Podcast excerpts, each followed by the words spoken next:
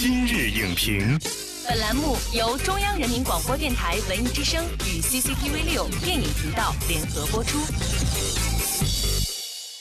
品头论足话电影，今日就评八分钟。大家好，欢迎收听文艺之声今日影评，我是陈明。时间是一把尺子，丈量着走过的道路；道路是一册书籍，记录着奋进的足迹。一九九七年七月一日，中国政府恢复对香港行使主权。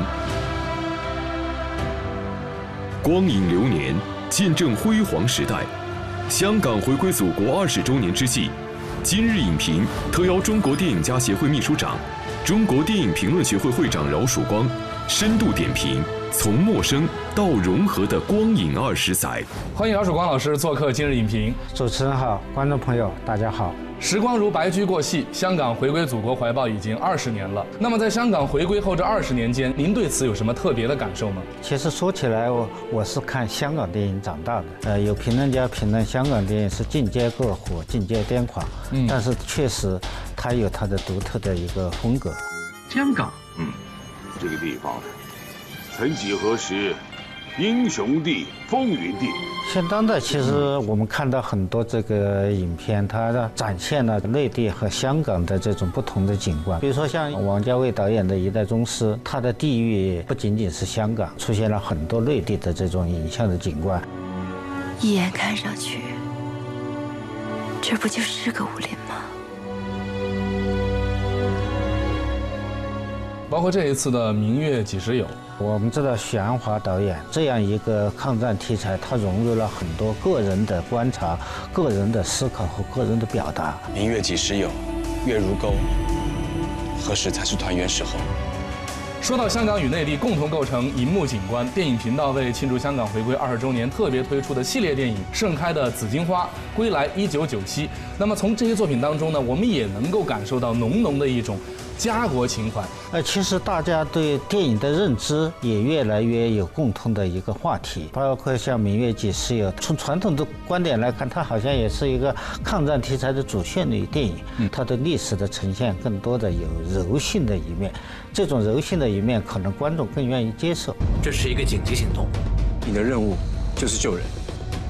智取威虎山、湄公河大案，他们也借鉴了内地的一些一些表达，同时。呃，也有更多的一些家国情怀，同时也发挥了香港类型片的一些优势。有人形容内地和香港电影的这种融合呢，是。一拍剑合，有容乃大。一拍剑合呢，说的就是香港和内地的合拍片。那么如今呢，这样的电影我们已经是司空见惯了。那么回顾一下香港与内地合拍片的发展历程，合拍片如果说我们要挑一部作为代表，或者说开山之作的话，应该从什么时候算起啊？那在我的印象当中，应该就是八二年的《少林寺》。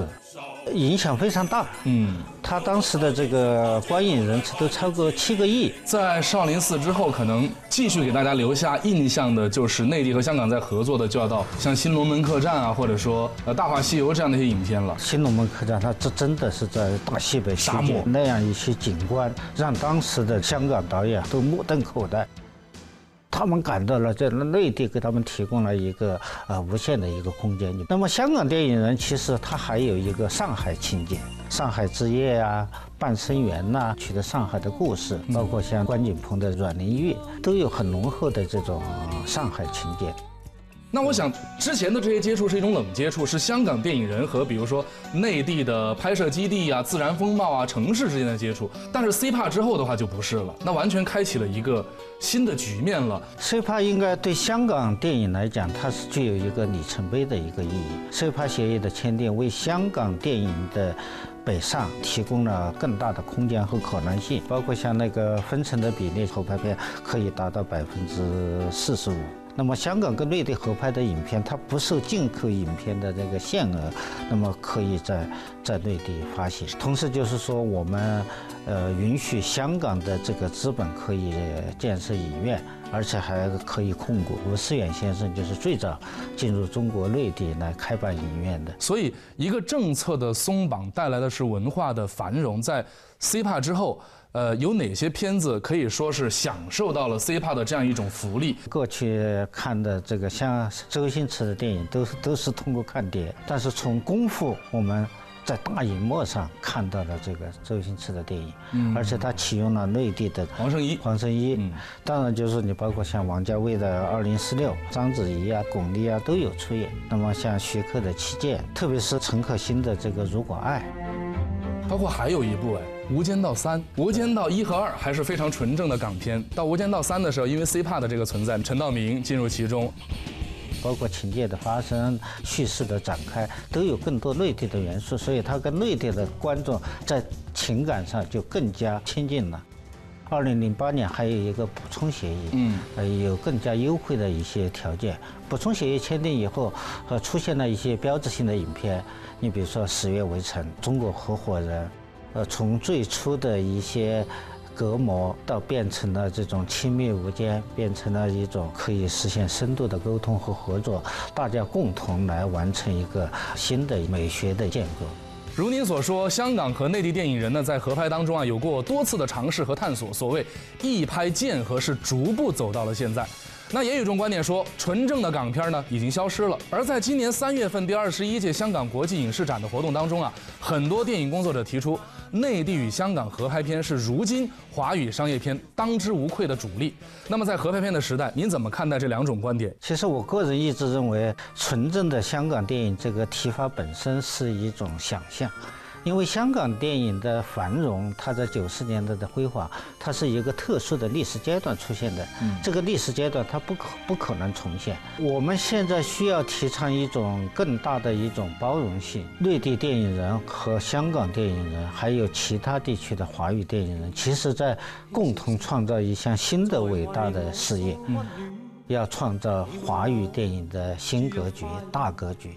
那么，华语电影的新格局、大格局，它会有效改变世界电影的地理版图和文化版图，为世界电影的发展做出更多的中华贡献。今日我與你又試肩並肩，當年情，此刻是添上新鮮。感谢饶曙光老师的精彩点评。在香港回归祖国二十周年之际，我们回顾过去，展望将来。我们看到内地与香港电影人彼此接纳，携手前行，共同促进文化生命共同体发展。当合作渐入佳境，融合成为主流，让我们共同助力华语电影的腾飞，共同打造华语电影的新格局、大格局。